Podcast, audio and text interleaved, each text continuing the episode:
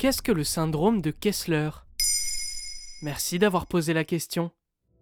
En 2013, Alfonso Cuarón dévoile son dernier film, Gravity, dans lequel Sandra Bullock et George Clooney tentent de regagner la Terre après une mission spatiale qui a mal tourné.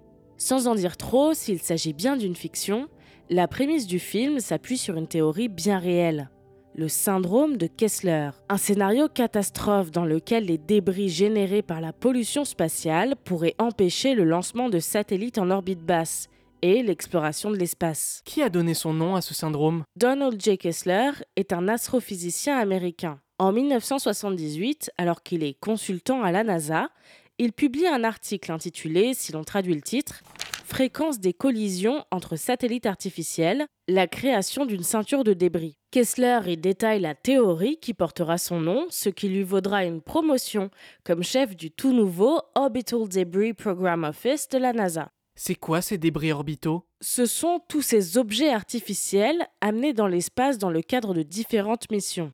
Il peut s'agir de restes de satellites inutilisés, des étages supérieurs des lanceurs spatiaux et surtout de conséquences de l'explosion accidentelle d'engins spatiaux. Depuis le lancement du tout premier satellite artificiel Sputnik 1 en 1957, plus de 4600 satellites ont été envoyés en orbite, générant énormément de débris, notamment en orbite basse, c'est-à-dire en dessous des 2000 km d'altitude. C'est ce qu'on appelle pollution spatiale. En 2019, l'ESA recense des centaines de millions de débris orbitaux dont la majorité fait moins d'un centimètre, ce qui ne veut pas dire qu'ils sont sans risque. Ce chiffre est en constante augmentation, sans compter le fait que d'ici 2030, 17 000 satellites devraient être mis en orbite. C'est quatre fois plus que lors de la décennie précédente, rapporte le Figaro d'après une étude du cabinet Euroconsult. Mais comment ces débris pourraient empêcher de lancer des satellites? C'est très simple. Quand les débris se heurtent, ils se fragmentent, ce qui fait augmenter leur nombre plus rapidement que leur élimination naturelle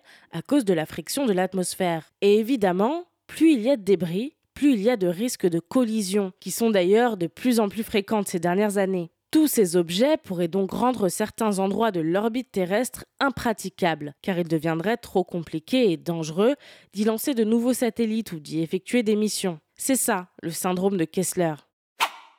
Nous ne savons pas actuellement si le point de non-retour a déjà été atteint, mais pour tenter de limiter les dégâts, les agences spatiales sont tenues de prévenir au maximum les collisions en surveillant et répertoriant les débris. De plus, les satellites inutilisés doivent désormais être désorbités.